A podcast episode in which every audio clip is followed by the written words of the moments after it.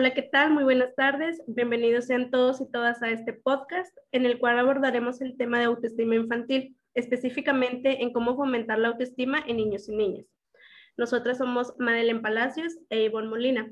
Somos estudiantes de la carrera de Psicología en la Universidad Vizcaya de las Américas, Campus Saltillo. Este es un proyecto de la materia de Psicología de Género que está a cargo de la licenciada Laura Salgado. Bueno, pues para el cual tenemos con la participación a la licenciada Yumiko Arredondo Najafuchi, quien cuenta con una especialidad de género en proceso de tesis y diversos cursos sobre el trastorno espectro autista, terapia de lenguaje y habla, como también en trastorno de déficit de atención con hiperactividad y neurodesarrollo. Le damos la bienvenida a este espacio, licenciada. Hola, buenas tardes. Este, mucho gusto. Mi nombre es Yumiko Arredondo Nagafuchi. Pues es para mí un, placer que, que me hayan invitado eh, a este pequeño espacio. Estoy muy feliz. Al contrario, gracias a usted por haber, eh, pues sí, participado. Muchas gracias. Ok, bueno, para dar inicio, eh, ¿nos puedes platicar acerca de qué es la autoestima? Bueno, creo que depende mucho de, de diversos factores. La autoestima es todo un conjunto de desarrollo de, de creencias, percepciones, em, evaluaciones que nos vamos haciendo a nosotros mismos con el paso del desarrollo y del tiempo. Estas evaluaciones, percepciones, motivaciones pueden ser negativas o positivas. Todo depende mucho del valor que, que le demos a cada una de ellas. Ok, ¿y por qué crees que es importante la autoestima? Bueno, la autoestima es uno de los factores que más impacto tienen en el desarrollo de las personas.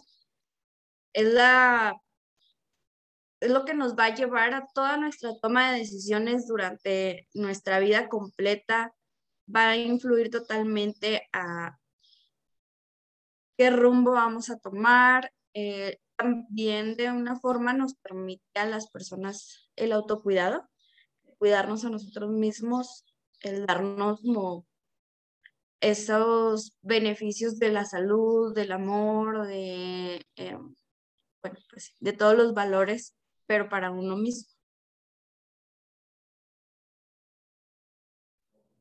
¿Y cómo consideras que se desarrolla la autoestima? Bueno, eso también depende mucho pues de cada persona, pero se va creando a, a, través de la percepción que tenemos de todas esas cualidades que cada persona posee, de la formación de la autoimagen, la valoración personal, como ya les mencionaba, es el indicador como más fundamental para el desarrollo durante la niñez, la adolescencia, la adultez y la vejez. Es la autoestima viene acompañándonos durante todo el tiempo. Entonces, pues sí, em, es de las cosas más importantes que debemos de tener en nuestra personalidad, en nuestras formas de ser, de desarrollarnos, de desenvolvernos en, en nuestro entorno. Em, ¿Cuándo empieza a formarse la autoestima? Bueno, no nacemos con la autoestima como a lo mejor nacemos con la habilidad de la respiración o de la digestión, de todas esas cosas. Es uh, un proceso que empieza casi desde que nacemos. Entonces, su auge de desarrollo es durante la niñez y la adolescencia. Ya cuando llegamos a la adultez, esta ya está forjada, ya, ya la tenemos bien sellada en nuestra personalidad. Entonces, se empieza a, a desarrollar en cuanto al entorno y cómo este impacta sobre nosotros mismos, cómo, cómo va a chocarte a ti en tu desarrollo todo el entorno, cómo lo vas a percibir y cómo te vas a adaptar a él.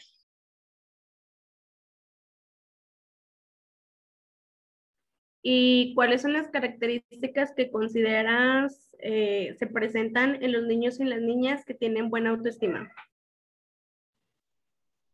esta es muy, mm, una característica muy fácil de ver y es que te vas a encontrar con un niño, con una niña feliz. Mm, bueno, es muy común que malamente hacemos comparaciones entre mamás, papás. Yo no soy mamá, pero los he escuchado. Que mira, la niña de fulanita anda corre, corre, bien contenta, y el niño de Juanchita está sentadito nomás. Entonces, lo más notorio es que te vas a encontrar con un niño feliz, un niño seguro, que logra tomar decisiones, que tiene la capacidad de explorar, de conocer en su entorno. Por ejemplo, si tú llevas a un niño o una niña a un parque y notas que llega, corre y sube, baja de, los juegos y ya hizo dos, tres amiguitos y han pasado dos minutos y ya hasta los puso, los coordinó para ponerse a jugar a no sé qué. Y, pero también acepta si otro niño le dice, ¿sabes qué? Vamos a jugar mejor a esto, va, se acopla. Entonces, ahí es la parte como más importante, el ánimo que tiene tu, tu hijo, tu hija ante los cambios y los nuevos entornos, cómo los va a recibir y cuál va a ser su, respuesta ante esto. ¿Y cuáles serían como las características principales de un niño con baja autoestima? Pues como te decía, si un niño con auta es una niña, un niño feliz, en caso de baja autoestima va a ser definitivamente el polo total, va a ser todo lo contrario. Va a ser un niño al que a lo mejor le vas a tener que decir todo dos, tres veces porque su, percepción de entendimiento de, de capacidad a lo mejor no es tan desarrollado y tiene que volver a preguntar, ¿puedo jugar? ¿Puedo hacer esto? ¿Puedo? No tiene esa, ¿cómo llamarlo? Esa capacidad de yo puedo hacer las cosas, puedo, soy independiente, soy autosuficiente, obviamente ajustándose a, los sitios del desarrollo y de la fase en la del desarrollo en la que se encuentre. También va a ser un niño poco integrado ante los, por ejemplo, los juegos con, con pares o incluso los juegos con niños más pequeños, niños más grandes, va a ser muy difícil que lo veas, la veas integrándose en grupitos. Generalmente son niñas y niños que están solitos, que se sientan hasta atrás, em, que se esconden a la hora de, socializar. Incluso su semblante es muy diferente. Si tú eres una niña con una autoestima alta, la niña, el niño pasa y brilla.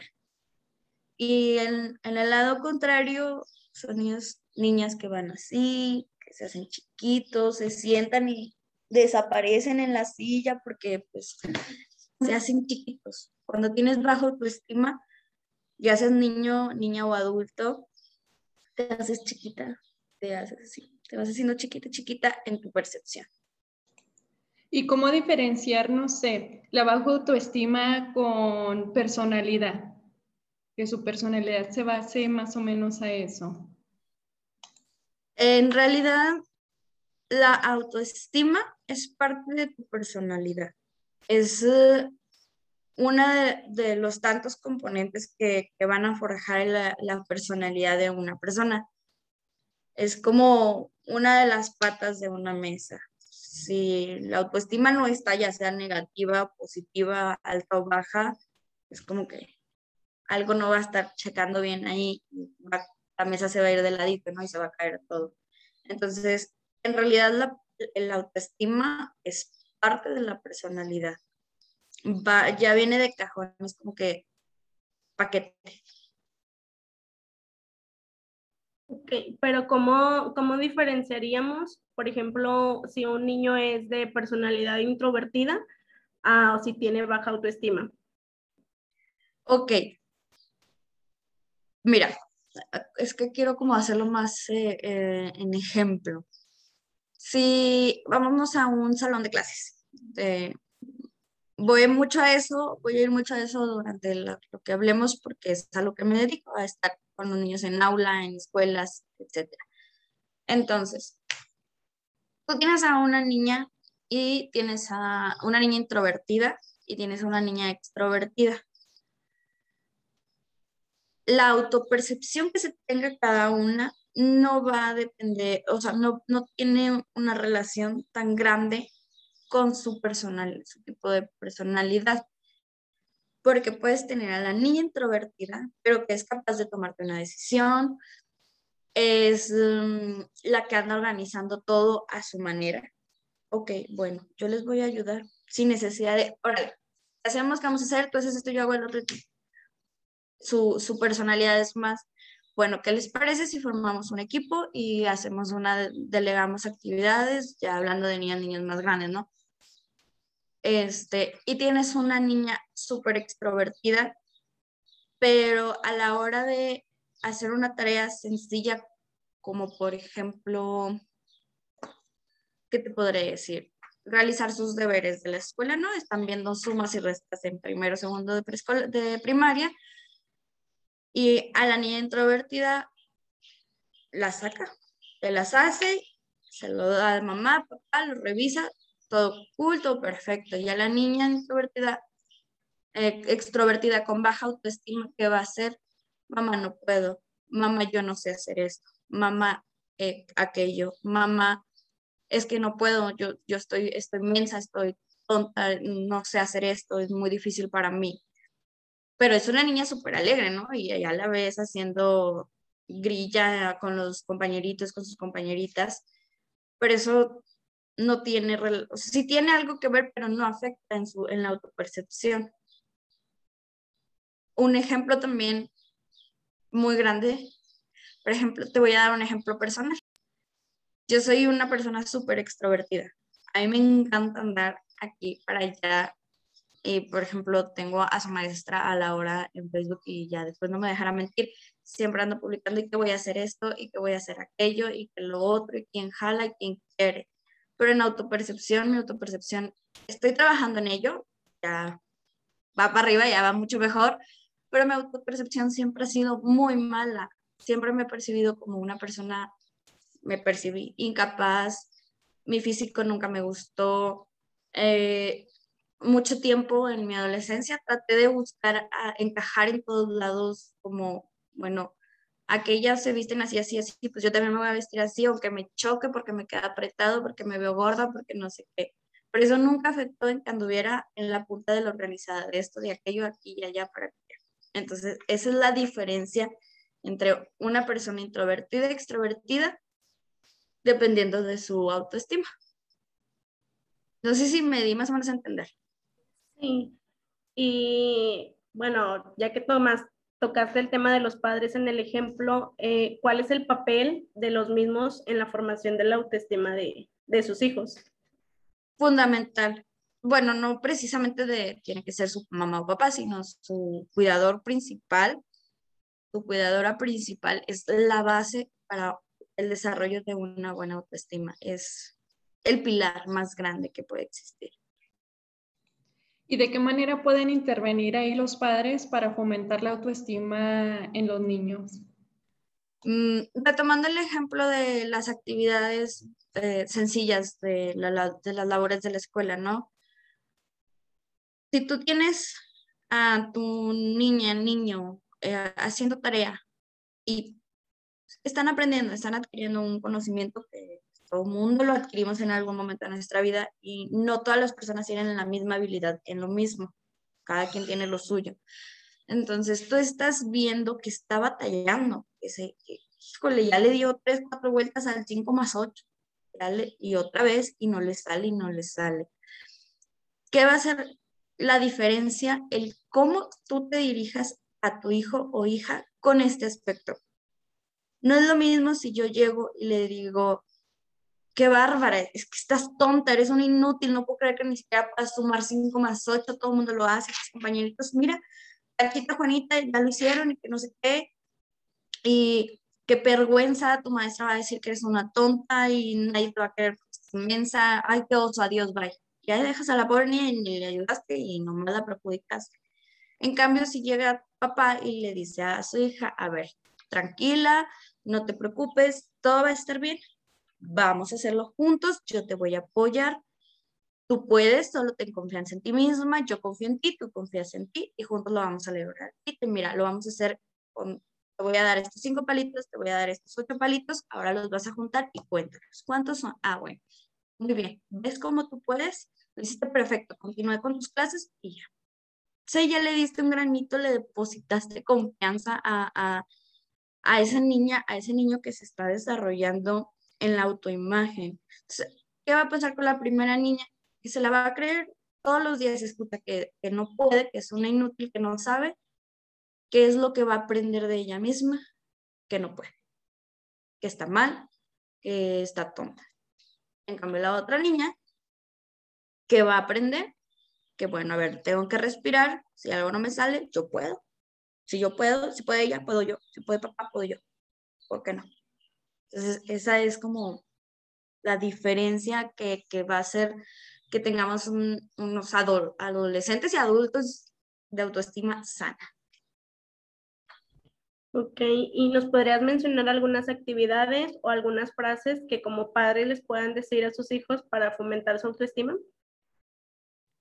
Siempre voy a, a ser amiga de la crianza positiva. Entonces, lo primero que tenemos que hacer es enseñarles a, amarse a sí mismos, a sí mismas, a amar su entorno para después poder amar a los demás. Mm, creo que el, el darle esa seguridad, como en el primer ejemplo, va a ser muy, muy bueno para los niños porque si yo todos los días le recuerdo a mi hija, le recuerdo a mi hijo que es capaz, que es valiente, que es inteligente, voy a estar criando un niño capaz, valiente e inteligente. Entonces, eh, muchas personas piensan que la crianza positiva es un rollo y que difícil y, ay, no, tengo que hacer. No con pasos tan sencillos como ir a despertar a tu hijo o tu hija en la mañana y en lugar de gritarle, órale, párate ya que ya es bien tarde, decirle, hey, vámonos, hoy tenemos de tres ser bien valientes.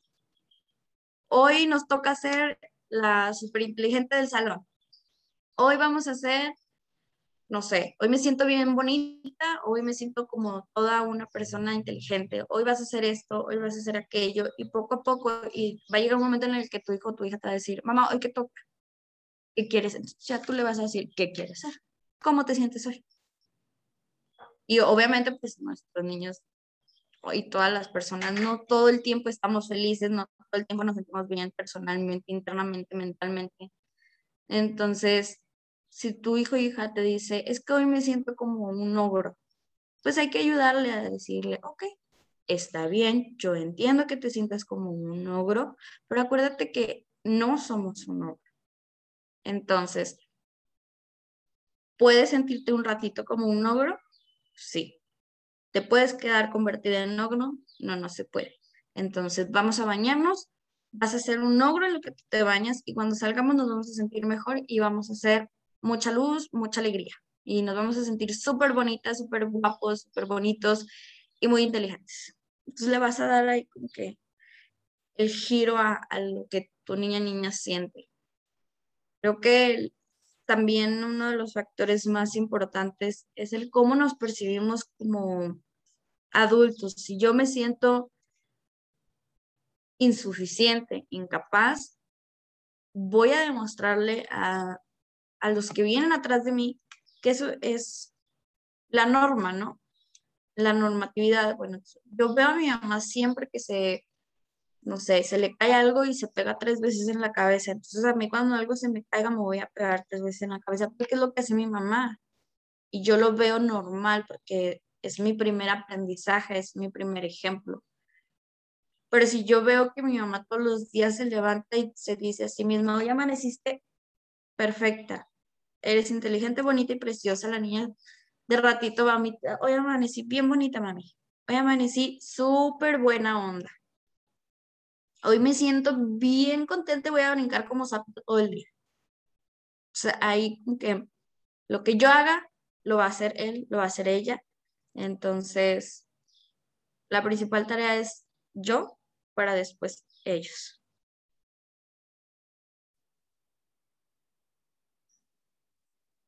Eh, ¿Con qué frecuencia se deben de realizar estas actividades y o mencionar estas frases? Ok, creo que ya lo había mencionado un poquito de todos los días recordarles a nuestros hijos y a nuestras hijas de lo que son capaces, de quiénes son y de todo lo que pueden lograr. Sin embargo, también debemos enseñarles que no siempre se logra lo que, lo que nos proponemos, que siempre va a haber factores que nosotros no podemos controlar, que todas las personas tenemos el mismo, yo sé que no todos los niños y las niñas desarrollan la misma autoestima, pero eso no quiere decir que porque yo me sienta bien, tengo que hacer sentir mal al otro, que ya de por sí es muy probable que se sienta mal. Entonces hay que, hay que enseñarles un equilibrio. los niños y las niñas imitan. Entonces tienen contacto, bueno, ahorita pues por la pandemia no tanto, pero sí. entonces tienen contacto con niñas y niños que a lo mejor le van, que tienen muy buena autoestima, pero no la tienen bien regulada no, tienen un buen autocontrol de eso y llegan a ser, eh, en una palabra muy coloquial, como pesaditos. son niños que sí, tienen buena autoestima, pero piensan sobre las personas, no con las personas. Entonces, va a llegar un momento en que tu hijo hija lo va a imitar porque es lo que está viendo día a día, ¿no? En la escuela ven a los compañeritos, compañeritas todo el día, todos los días. Y llega, va a llegar un momento, entonces no lo podemos evitar como mamá o papá, pero en el momento en el que se presente sí se puede controlar. Entonces, si tú como mamá o papá ves esta situación, le explicas. No hay que subestimar el aprendizaje ni el entendimiento de nuestros niños entienden más de lo que nosotros podemos entender en muchísimas ocasiones. Entonces, si tú encuentras las palabras adecuadas para decirle a tu niña, a tu niño, ¿sabes qué? Espera. Está bien que hoy te sientas tal, pero eso no quiere decir que tienes permiso de hacer sentir tal a fulanita.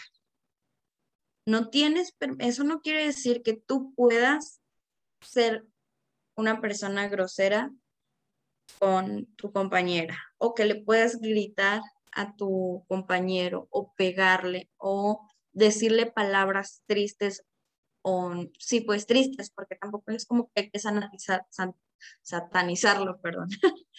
tampoco es como que satanizar todo, ¿no? Entonces decirle, porque le dices, decirle, no sé, gorda a tu compañerita es una palabra triste si es una palabra triste, ¿cómo va a hacer sentir a, tu compañera? Pues triste. Entonces hay que marcarle esa diferencia. Hay que aprovecharse de, esos, de esas chispitas que nos dan los niños y ir en el momento. No después intentar enseñárselo tampoco antes con toda una cátedra, en el momento. Ok. Entonces, ¿consideras que es importante que primero los padres trabajemos en la autoestima de nosotros mismos para así eh, formar el autoestima o ayudar a nuestros hijos a formar su autoestima de una manera adecuada? Este, ah, como te digo, sí, definitivamente. Entonces, siempre ya de forma más personal he dicho, yo no puedo amar a alguien ni demostrarle el amor a alguien si no me amo a mí misma. Entonces, para permitirme amar a mis hijos, a mis hijas y enseñarle lo que es el amor propio, tengo que tener amor propio, totalmente.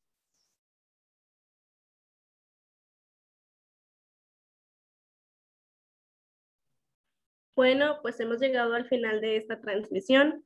Esperamos que les haya gustado y que haya sido de o que les sea de utilidad. Muchas gracias, licenciada, por compartir tus conocimientos con todos y todas nosotras. Eh, le cedemos la palabra para que nos brinde su contacto. Muchas gracias a ustedes por darme esta oportunidad, de verdad. Me pone muy feliz. Bueno, mm, en Facebook me pueden encontrar como enseñarte terapia de... Aprende, habla y diviértete, perdón. Enseñarte, aprende, habla y diviértete en Instagram como centro.encenarte y pues mi teléfono, se los comparto, es 844-139-7579. Y pues espero que hayan disfrutado el momento y que les haya servido la información. Muchas gracias. Muchas gracias. Gracias. A ustedes.